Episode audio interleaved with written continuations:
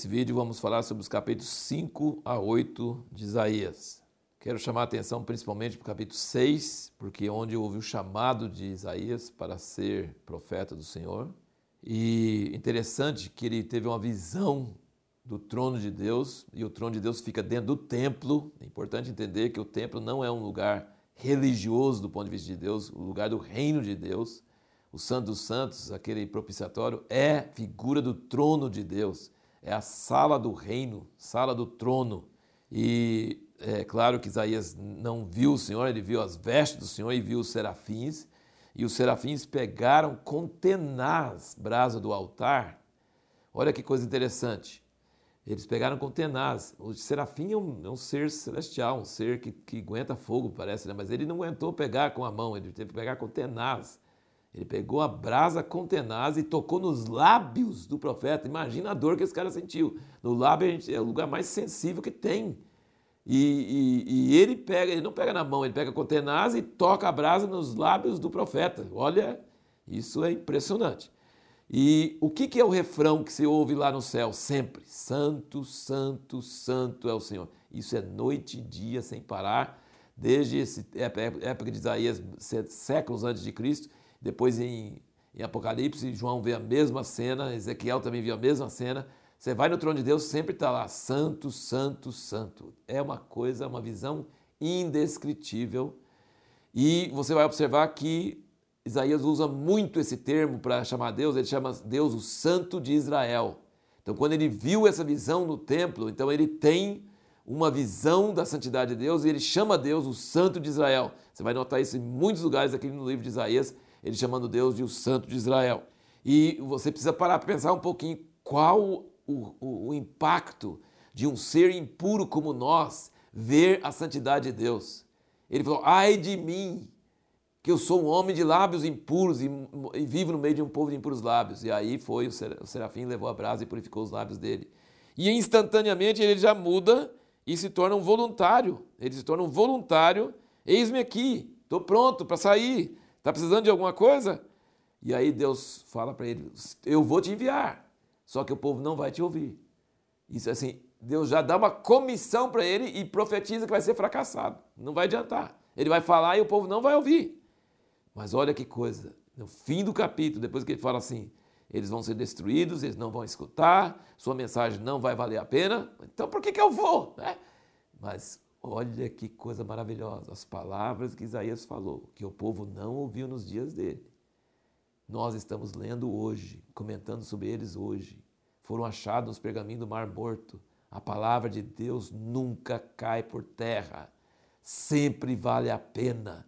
O profeta obedeceu, ele falou com o povo que não quis ouvir, mas as suas palavras são divulgadas no livro mais impresso no mundo, em todas as línguas. Milhares de anos depois, a palavra de Deus, e no último versículo do capítulo 6 diz, versículo 13: Se ainda ficar nela a décima parte, tornará a ser consumida, como o terebindo, como o carvalho.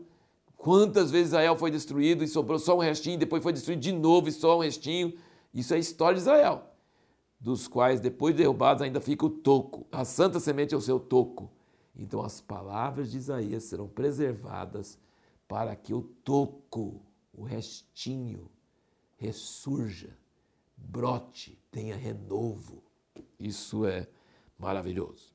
No meio, isso vai ficar cada vez mais forte, mas no meio de todos esses escritos de Isaías, ele sempre fala de um nenê misterioso, um bebê que vai nascer e vai ser a solução.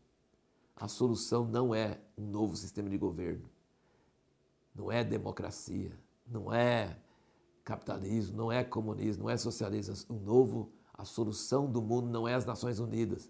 A solução do mundo é um bebê, um bebê especial. Capítulo 7, versículo 14. Portanto, o Senhor mesmo vos dará um sinal, eis que uma virgem conceberá e dará à luz um filho, e será o seu nome Emanuel significa o quê? Deus conosco. Jesus foi depois, centenas de anos depois, Deus conosco, Deus encarnado. Jeová salva, o nome, o sentido do nome de Jesus. Nasceu de uma virgem. Esse menino esse menino trará a solução do mundo. Não é um sistema de governo, não é Nações Unidas, não é nada disso. É o príncipe da paz que vai trazer a paz, mas vai trazer uma destruição de todo o mal primeiro para que essa paz possa reinar. É, aí tem essa pergunta que nós fizemos no último vídeo. E falar, as profecias de Isaías eram para o tempo dele ou ainda falta para ser cumprido? Porque ele fala aqui né, do ataque da Síria e, e Israel, o reino do norte, fizeram aliança, vieram contra. E depois que Deus vai trazer a Síria para julgar eles, para acabar com eles e tal. Então você pode me perguntar, mas então, esse, as profecias de Isaías são para esse tempo dele ou são para depois?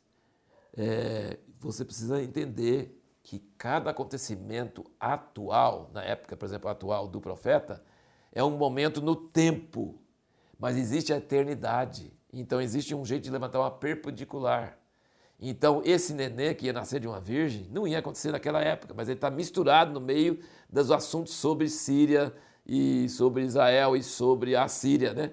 Então Isaías estava falando sobre coisas da sua época e no meio disso ele levanta uma perpendicular para a eternidade, para o futuro, para o milênio. Então você sempre vai perceber que há uma costura entre os acontecimentos atuais e uma visão futura, e uma visão do milênio. Então a palavra de Isaías não foi cumprida totalmente. Muita coisa foi cumprida na sua época, muita coisa não foi cumprida. E muita coisa da sua época, ele está usando palavras, ele está vendo aquelas coisas, está expressando a paixão de Deus, mas não é só sobre aquele acontecimento, sobre aquele rei, não, é sobre o que aquilo representa no coração de Deus e que vai acontecer muitas vezes durante a história e no fim vai chegar um clímax geral. Nesse sentido que você precisa ler o livro de Isaías, e, e lembre-se, não, não, se apegue a detalhes, tem muita coisa que a gente lê aqui em Isaías e não entende nada. Muita coisa eu não entendo, mas tente não ficar preso aos detalhes que você não entende. Tente se sentir as emoções de Deus, as emoções do profeta.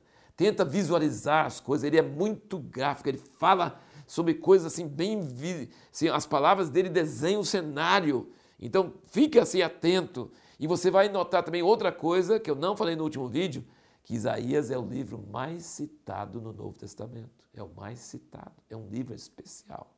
Então, por quê? Porque a visão de Isaías, ele saía das suas, seus acontecimentos atuais e entrava no espírito profético, numa visão profética e enxergava o que Deus vai fazer no futuro, coisas que ainda não aconteceram. Coisas que ainda não aconteceram estão no livro de Isaías.